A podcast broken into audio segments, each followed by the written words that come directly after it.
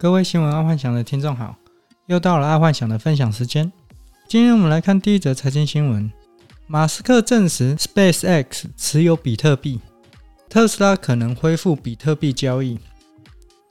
最近马斯克又重新说，他有可能会让比特币重回当支付工具。这个其实不难理解。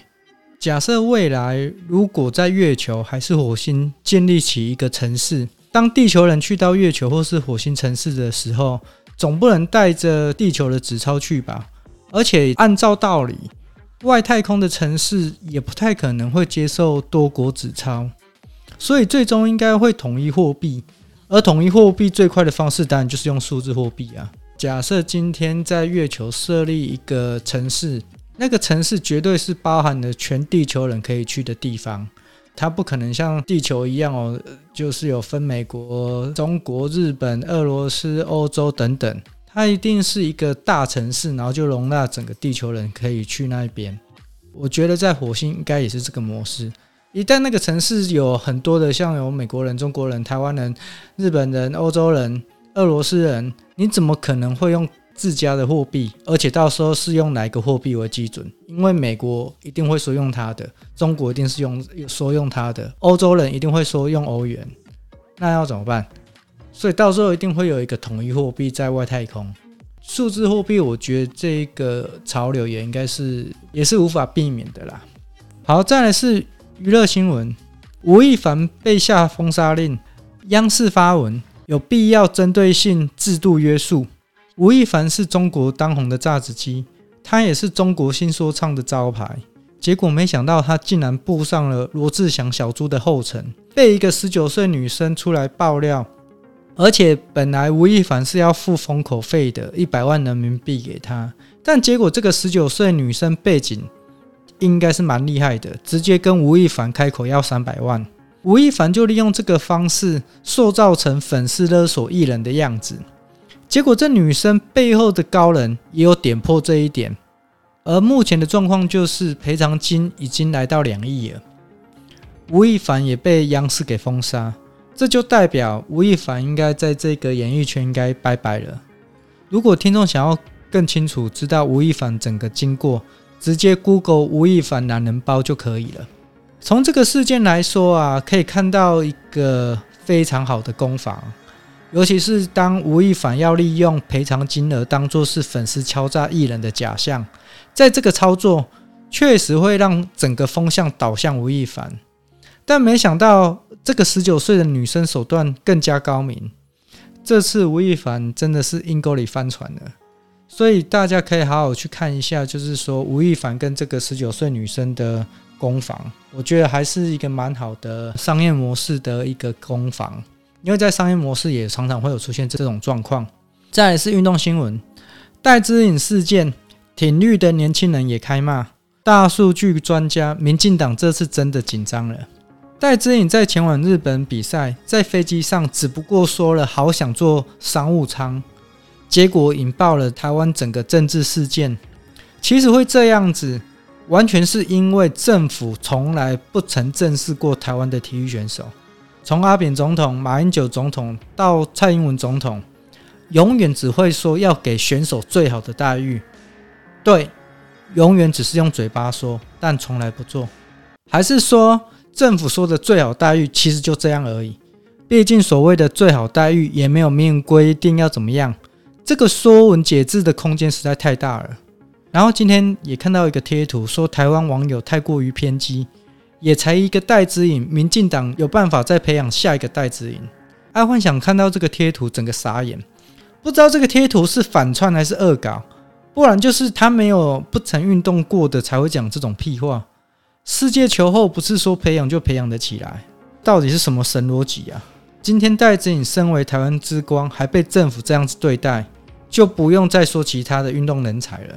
所以台湾的年轻人会开干政府，其实我觉得也蛮正常的，因为政府完全不懂得爱惜台湾的体育人才，包括爱幻想在上个礼拜分享的在欧洲踢的足球小将，台湾的新闻也都没有报道他，只有在文字新闻上面轻轻的带过而已。但是我觉得他真的是一个台湾之光。那再来就是国际新闻。每照变一照，十一个人冒雨登高塔，自拍遭雷击，所以印度设禁止自拍区。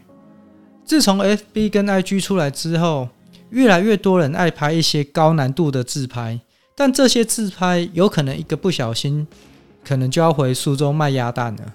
其实不只是 FB 跟 IG，YouTube 也是一样的问题。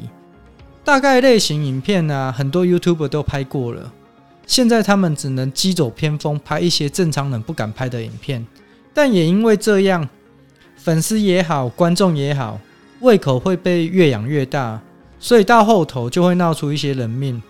爱幻想觉得，在未来有可能，FBIG 或者是 YouTube，他们的审查 AI 机制啊，应该会针对这些照片或影片去做一个 AI 审核。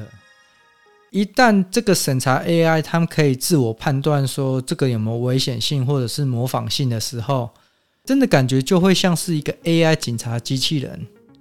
所以在未来二十年，有可能连警察这个行业啊，都会被机器人给取代。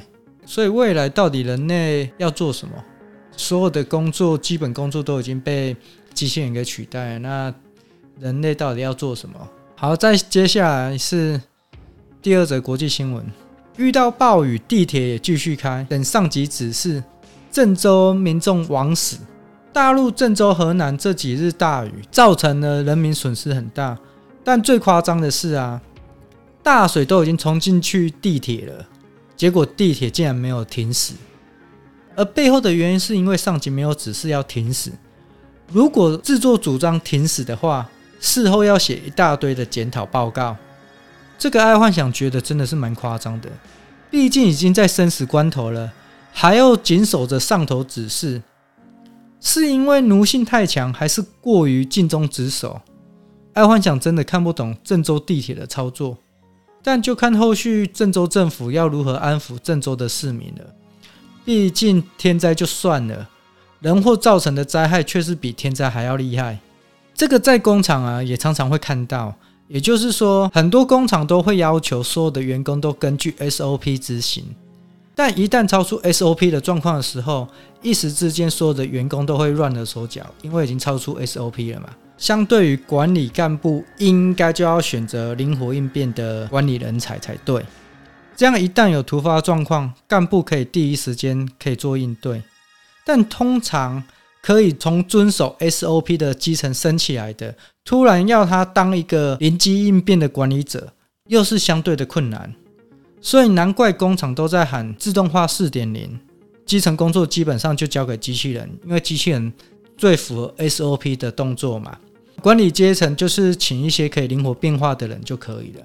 再来是科技新闻，抗抖音，脸书砸了十亿美元去抢网红，脸书也要开始进军短影音了。目前短影音的霸主抖音在全球下载量已经达到三十亿了。各家的社交平台啊，纷纷推出短影音的功能，而且开始在抢网红了。其实抢网红这一招啊，爱幻想本身觉得短期效用高于长期效用。毕竟如果可以专注给予创作者相当的回馈，就一定会吸引更多的创造者进来。但如果只是用钱去绑网红，虽然可以马上看到效果。